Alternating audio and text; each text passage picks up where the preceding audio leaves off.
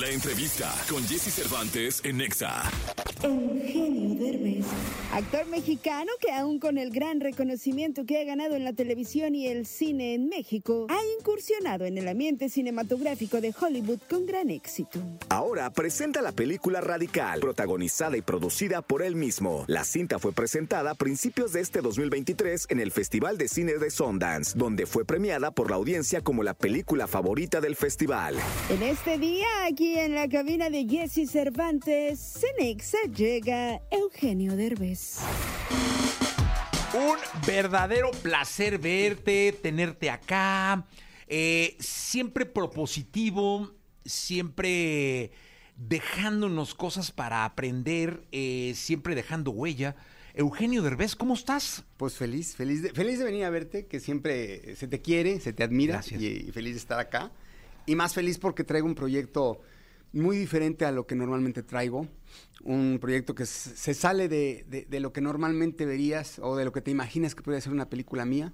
Eh, un cambio radical en mi carrera y, y que además ah, tiene un mensaje muy poderoso, cosa que uno agradece como, como actor cuando te llega un proyecto en donde no solamente puedes entretener y divertir, sino también puedes eh, sacudir eh, conciencias y hacer a la gente pensar. Entonces creo que este, este proyecto lo tiene todo. Alguna vez fui, Eugenio, a una conferencia de un empresario mexicano nacido en Japón. Eh, no recuerdo su nombre, pero él decía, él había eh, eh, estado la primera parte de su vida allá, y él decía que el principal punto, o, sea, o la punta de lanza de una sociedad o de un país para alcanzar cualquier tipo de desarrollo era la educación. Exacto. O sea, había que fortalecer la educación en todas y cada una de sus vértices, o sea, no dejar ni un punto suelto. Que si tú lo hacías, podías avanzar. Dice, la gente preparada es la gente que te va a hacer bien. Exacto. Y que va a ser- le, le va a hacer bien al país. Y aquí, este, es la- este es- está basado en una historia real. Este es un hecho real que sucedió en el 2012 acerca de un maestro y un grupo de niños que, que a pesar de, no tener recursos, a pesar de, estar en un ambiente y rodeados de violencia, de adversidad, logran, logran salir adelante de una manera impresionante. Y, es una pe- película en donde ves la crudeza de lo que estamos viviendo, pero también sales inspirados de saber que, se puede, que cuando tienes ganas, con tantito que, que- primero que salgas de tu zona de confort y que luches por tus sueños, se puede lograr. Y, lo que hablamos, lo que hablabas ahorita de la educación, un grupo de niños, no una sola niña, un grupo de niños logra pasar de ser los peores evaluados a, bueno, no quiero spoilear, pero logra cosas increíbles en un año, Jesse, nada más por una persona que intentó hacer las cosas diferente. Imagínate cuántos, cuántos genios no tendríamos si se les apoyara en la educación a todos nuestros niños en todo el país. Seríamos un país diferente. Oye, ¿y qué pasa en la vida de Eugenio Derbez para tomar este tipo de decisiones? Es decir, ¿qué, qué es lo que pasa en tu vida cuando de pronto teniendo otras cosas? Me imagino que debes tener en la mesa cualquier cantidad de proyectos importantes a nivel global, este, con directores importantísimos, eh, en sets y con presupuestos espectaculares, ahí en la mesa deben estar. Pero ¿qué pasa en tu vida para decir, no, a ver, alto, tengo que hacer radical? Fíjate que es una gran pregunta. Eh, este proyecto lo, lo empezamos a desarrollar hace ocho años y lo teníamos guardado. Eh, o sea, se, se desarrollaba poquito a poquito, pero como yo sabía que no era la película eh, grande, de, gran presupuesto, este es en español incluso, era, era como de, esas, de esos compromisos que dices, esta historia la tengo que contar en algún momento de mi vida, igual y no actúo, igual nada más la produzco, pero la tengo que contar y no sabíamos cuándo, no veíamos cuándo, no sentíamos que, que- que era el momento adecuado o había otros proyectos muy grandes. Y de repente llega Coda, que, es, dig- digamos, un- uno de mis primeros papeles dramáticos fuertes, eh, gana el Oscar, vemos que es muy bien recibida y dijimos, aquí es cuando, si, si después de eso metemos radical, este es el momento perfecto. Y ahí es donde decidimos este, eh, realizar este sueño, que para mí es un sueño porque desde que me mudé a Estados Unidos, me, me propuse dignificar dentro de lo posible, en- de mi trinchera, la imagen del, del mexicano en Estados Unidos e internacionalmente. Porque siempre nos contrataban para hacer, necesitamos un pandillero, llamen un latino. Necesitamos un narcotraficante, llamen un latino. Y he tratado en mis películas de cambiar eso, de cambiar, de, de hacer con Milagros del Cielo, que es algo haciendo un doctor, que, que es el número uno, que además existe ese hombre, el número uno a nivel mundial, y es un mexicano. Había que contar esa historia. Eh, eh, radical, este, todos mis personajes, el, el, Overboard, hasta que es una simple comedia, cambiamos, que en, en, la original el hombre es un carpintero y la gringa es una millonaria. Y aquí dije, no, al revés, aquí que el, que el billonario sea el mexicano y que claro. la gringa sea la que reparte las pizzas. En fin, ha sido como una lucha y esta película entraba dentro de eso. E, Era una manera de dignificar y de contarle al mundo que los mexicanos también habemos buenos mexicanos y, y, que no todo es violencia y, y, y, negativismo, ¿no? Vaya. Oye, que además estaba escuchando una charla que dio eh, Felipe González, el expresidente español, donde él hablaba de cuatro puntos importantes para atender en este siglo XXI, y el primero era la inmigración. Uh -huh. El primero, o sea, él decía, y no pasa eh, México, pasa en todo el mundo y hay que darle un valor importante hoy en día al migrante, hay que darle un valor importante en la sociedad, ya no puede haber barreras. Y creo que esa labor que se pueda hacer desde una pantalla de cine, desde una historia bien contada, es importantísimo de cara a valorizar de nuevo, porque no, muchas veces no lo tienen, a, toda esta gente que va a luchar por un sueño, ¿no? Absolutamente. Y, creo que, aunque esta película sea más por el lado eh, escolar, vaya, de alguna manera, eh, te, muestra el por qué la gente eh, tiene que emigrar. Y es por la violencia. En, la mayoría de las veces es porque los sacan de sus lugares, porque ya no pueden vivir, porque quieren una mejor vida.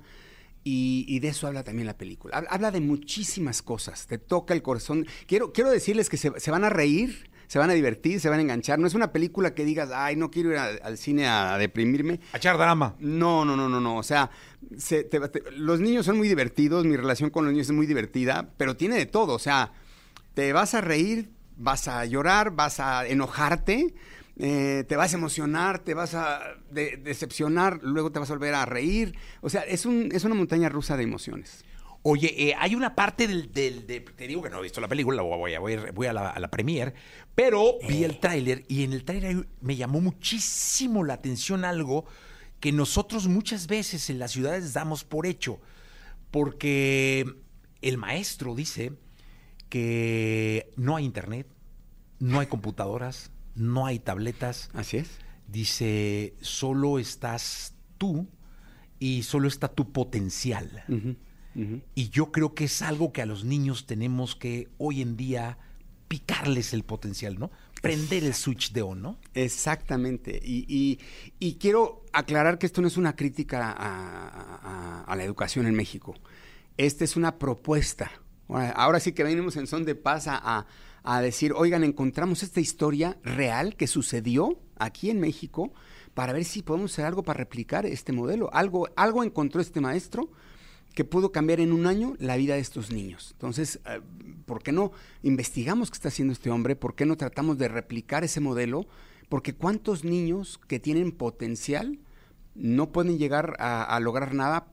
Porque, y, y, y, no estamos hablando aquí de comprarles computadoras o de... No, no, no. no. Con, con, el puro ingenio, ya, ya, verán la película, este hombre logra cambiar la vida de todo, de todo un salón. Entonces, eh, es una película que, te, que sales del cine con, con, la esperanza de que todavía se pueden hacer muchas cosas por nuestro país. Oye, y te decía antes de entrar al aire que también hoy como sociedad, eh, como está el país, que tampoco es crítica, ¿no? Es, es algo que, que, me surge, eh, necesitamos inspiración. Sí. De, de casos reales eh, que sirvan de ejemplo y que nos pongan a pensar, a todos, ¿eh? Niño, pues todos tenemos un niño dentro y todos podemos seguir pensando en prepararnos, en, en buscar la forma eh, de que se puede salir adelante. Totalmente. Este, estos niños estaban dormidos. Estaban adormecidos y, está, está, documentado.